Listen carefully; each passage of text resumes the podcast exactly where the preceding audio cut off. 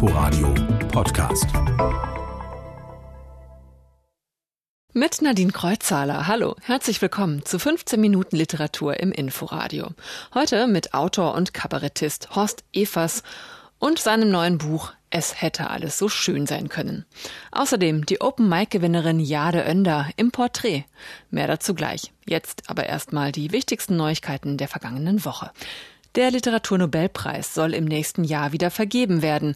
Das will die schwedische Akademie jetzt mit Hilfe von externen Beratern sicherstellen. Damit kommt sie der Forderung der Nobelstiftung nach. Sie hatte einen Neubeginn gefordert. Unser Korrespondent in Stockholm, Carsten Schmiester.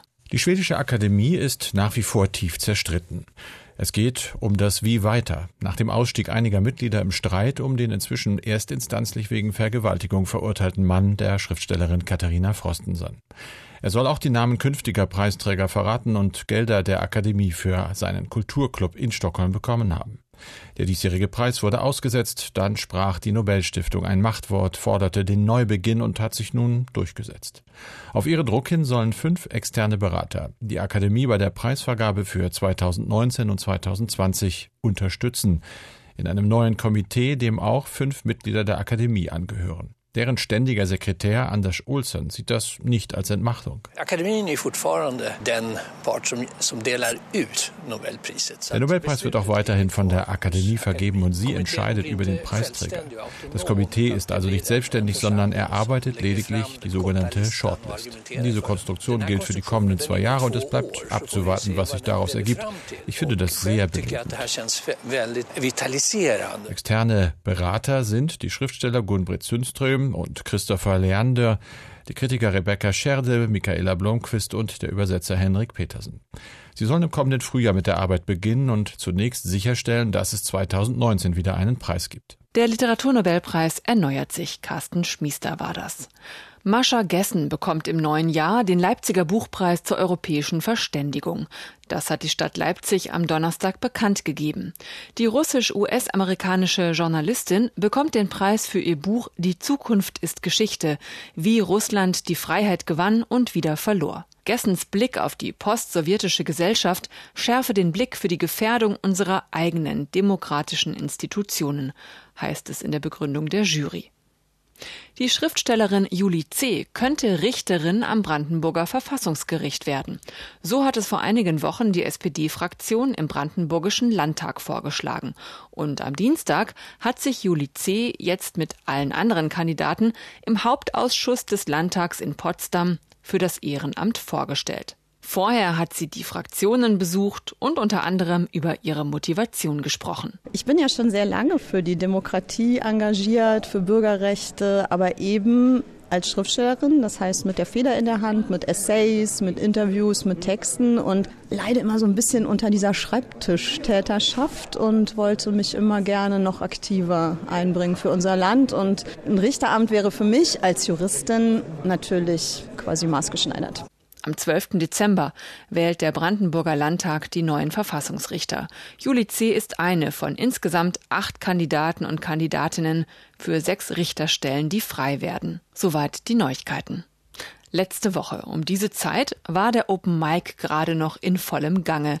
Der Wettbewerb für junge Autorinnen und Autoren unter 35, die noch kein Buch veröffentlicht haben. 15 Minuten Zeit hatte jeder der 20 Nominierten, um das Publikum und vor allem die dreiköpfige Jury vom eigenen Text zu überzeugen. Lara Rüther und Kyrill Konstantinidis Tank konnten mit ihrer Lyrik überzeugen und Jade Yasemin Önder, die konnte den Prosa-Preis mit nach Hause nehmen.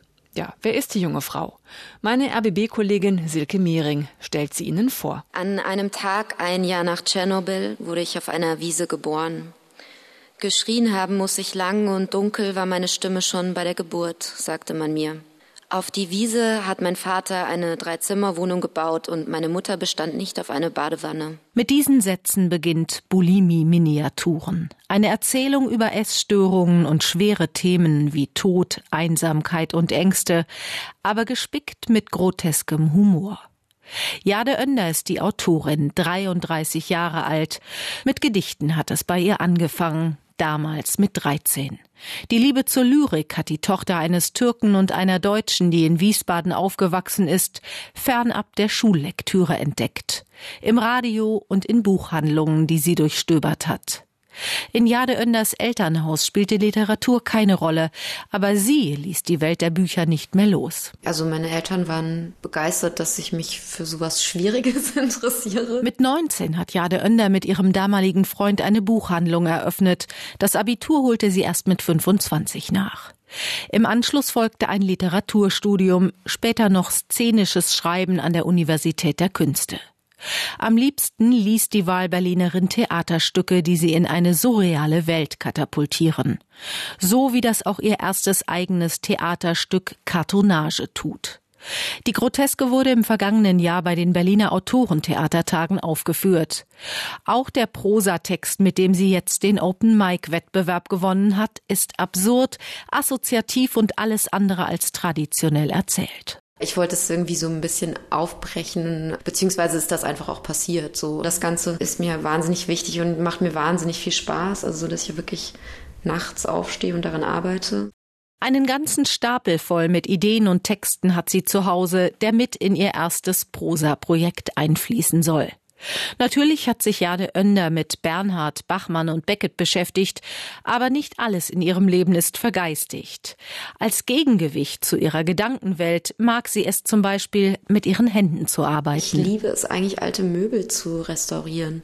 Das ist so eine Sache, die in einer kleinen Wohnung in Neukölln schwierig ist, mit so einem Schleifgerät da irgendwie so rumzuhantieren. Aber das ist sowas, was ich sehr, sehr gerne mache. Irgendwie habe ich schon so einen Hang zu Gegenständen, die mir was erzählen, die ich auch gerne gerne länger angucke beim Nachdenken oder so, also die mir irgendwie so eine Wärme und Ruhe geben. Auch raus in die Natur muss sie manchmal, um Ruhe zu finden. Jade Önder hat sich zwar vor knapp zehn Jahren bewusst für Berlin als Lebensort entschieden, aber wenn ihr die Stadt mal wieder zu laut, zu dreckig und zu schnell wird, nimmt sie ihre weiße Schäferhündin, fährt mit ihr aufs Land und schreibt dort. Das klingt jetzt ein bisschen kitschig, aber ich mag das einfach so mit der Natur so zu gehen, also mit dem Sonnenaufgang aufzustehen und irgendwie früh ins Bett zu gehen. Das ist dann für mich irgendwie sehr beruhigend. Jade Önder hat sich dafür entschieden, aus ihrer Zuneigung zur Literatur einen Beruf zu machen. Der Erfolg, den sie dieses Wochenende errungen hat, gibt Jade Önder recht. Die Open Mic Gewinnerin 2018 im Porträt von Silke Mehring. Alle Wettbewerbstexte sind in einer Anthologie erschienen im Alitera Verlag. Es hätte alles so schön sein können, so heißt das neue Buch von Autor und Kabarettist Horst Evers. Beim Roman ist es tatsächlich so, dass der Titel ein bisschen darauf anspielt, dass alles eben so schön ist, solange man es nicht macht, solange man es sich nur vorstellt. Und in dem Moment, wo es losgeht, wird es dann eine wilde Fahrt und zwischendurch denkt man häufig schon mal, oh Gott, es hätte alles so schön sein können, wenn ich es nur nie richtig gemacht hätte. Horst Evers hat's gemacht. Er hat sich auf die Bühne gewagt, damals vor fast 30 Jahren. Zuerst in Berliner Hinterhofclubs und Kneipen, auf den legendären Lesebühnen. Mittlerweile hat Horst Evers längst die bedeutendsten Kleinkunst- und Kabarettpreise gewonnen und seine Bücher sind Bestseller. In seinem neuen Roman Es hätte alles so schön sein können, erzählt er von Marco, der ist 17 Jahre alt und gerät durch eine Verkettung absurder Umstände in das Abenteuer seines Lebens. Es ist ein 17-jähriger Junge, der mit zwei jungen Frauen losfährt, um die Leiche eines Rockers, eines Schutzgelderpressers, der durch einen Unfall ums Leben gekommen ist, die haben sie im Kofferraum und die müssen sie irgendwie loswerden und jagen damit durchs Land und erleben vieles. Und es ist natürlich letztlich eine Reise, eine Fahrt ins Erwachsenwerden. Und was persönlich für mich immer wichtig ist bei solchen Geschichten, sie sind am Ende wirklich andere, als sie zu Beginn waren. Der Roman ist eine Mischung aus Coming-of-Age-Geschichte und schrägem Thriller. Äh, Marco und seine Begleiterinnen schlittern von einer absurden, brenzligen und völlig abwegigen Situation in die nächste. Horst Evers setzt wirklich immer noch eins obendrauf. Es ist für mich natürlich in diesen Verkettungen immer wirklich wichtig, dass alles in sich völlig logisch ist. Also das passiert nicht einfach so, sondern eins kommt zum anderen und ergibt sich wiederum aus, aus dem anderen dann auch. Aber ich äh, gebe gerne zu, dass natürlich meine Hauptmittel nach wie vor die überraschende Wendung und der Witz ist. Äh, das setze ich sehr stark auch auch in diesem Buch wieder ein. Das hat Tempo, das hat Situationskomik, viele Szenen muten filmisch an, ja, und mittendrin lässt er seinen 17-jährigen Helden, wie immer bei Evas eher ein Antiheld, er lässt ihn immer wieder kurz mal auch über die aktuelle politische Lage nachdenken, über die AfD und den Rechtsruck zum Beispiel.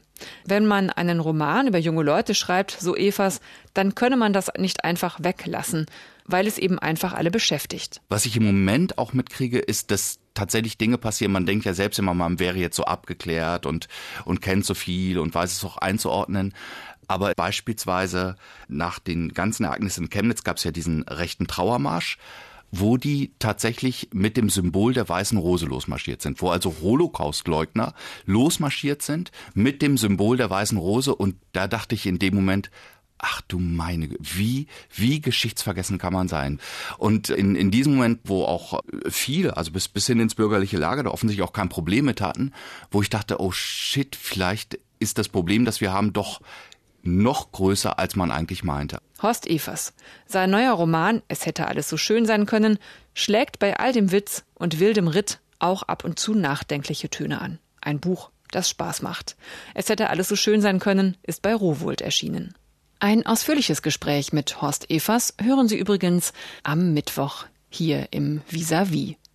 Ich habe mich mit Horst Evers auch über seine Anfänge auf den legendären Berliner Lesebühnen unterhalten. Warum? Weil die im nächsten Jahr 30 Jahre alt werden. Und im Satirverlag, da erscheint morgen die Anthologie Mit euch möchten wir alt werden. 30 Jahre Berliner Lesebühne. 1989 ging's los mit der ersten Lesebühne. 1990 gründete Horst Evers dann Dr. Seltsams Frühschoppen in Berlin Mitte mit. Und sechs Jahre später kam dann das Mittwochsfazit dazu im Schlot in der Kastanienallee. Ja, viele, viele Lesebühnen gründeten sich. Der Alltag als Auftrag, so hieß die satirische Parole damals. Der Alltag also wurde in lustige, unterhaltsame, nachdenkliche Geschichten gepackt und vorgelesen. In Keller- und Hinterhofclubs, in Kneipen und Bars. Horst Evers erinnert sich. Ich war damals extrem schüchtern, bin heute immer noch sehr schüchtern eigentlich in dem Moment, wo ich das Gefühl habe, die Geschichte schützt dich. Die kann eigentlich nichts passieren, weil die Geschichte, die du dabei hast, hat eine Qualität und da kann auch keiner was machen. Da kann auch niemand hinterher sagen, das, was macht der auf der Bühne? Was soll das? Das, das hat mir damals auch sehr, sehr geholfen. Mittlerweile haben Poetry Slam und Comedy die Lesebühnen fast abgelöst, aber es gibt sie immer noch. Und immer wieder gründen sich auch einige neu. Noch einmal Horst Evers. Es gibt nach wie vor eine ganze Reihe von sehr, sehr guten, sehr tollen Vorlesern auch Jungen oder Jüngeren. Es gibt natürlich auch die Arrivierten, die es immer noch machen, Leute wie, wie Kirsten Fuchs, die mittlerweile den Jugendbuchpreis gewonnen hat, Leute wie äh, Wladimir Kaminer und so, die, die auch jeder kennt, aber dann auch eben Jüngere wie Paul Bukowski und so, die Sarah Bosetti natürlich, die, die auch bei Radio 1 jetzt auch schon eine Kolumne hat. Es ist aber, bei uns war es damals wirklich so, wir hatten es nicht so schwer wie die Bühne heute. Sehr vieles lief damals von allein. Es kam ganz schnell immer ganz viel Publikum. Das ist heute sehr viel schwieriger geworden. Dass die Lesebühnenszene zwar kleiner, aber immer noch lebendig ist, das beweist eben die Anthologie im Satirverlag Mit euch möchten wir alt werden. 30 Jahre Berliner Lesebühne. Herausgegeben von Sarah Bosetti, Andreas Scheffler und Volker Surmann. Also von zwei Autoren und einer Autorin aus drei Lesebühnengenerationen. Das Buch versammelt Texte von bekannteren, manchmal auch ehemaligen Protagonisten der Szene, Marc-Uwe Kling ist dabei, Boff Bjerg, Wladimir Kaminer, Arne, Jakob Hein. Ja, und dann sind auch ganz junge Lesebühnenaktivisten dabei. In den Texten geht es um Körperbehaarung, das Bürgeramt, Amok-Alarm auf dem Spielplatz, um eingebildete Krankheiten und natürlich immer wieder um die Stadt Berlin. Für mich ist es ein Wiedersehen mit alten Bekannten und gleichzeitig auch eine Entdeckung von neuen Autoren, die ich noch nicht kannte. In jedem Fall ist es ein Buch, das ich jetzt öfter mal einstecken werde. Und ich werde jetzt auch mal wieder eine Lesebühne besuchen. Immer sonntags zum Beispiel um 13 Uhr gibt es das Original Dr. Seltsams Frühschoppen im Schlot.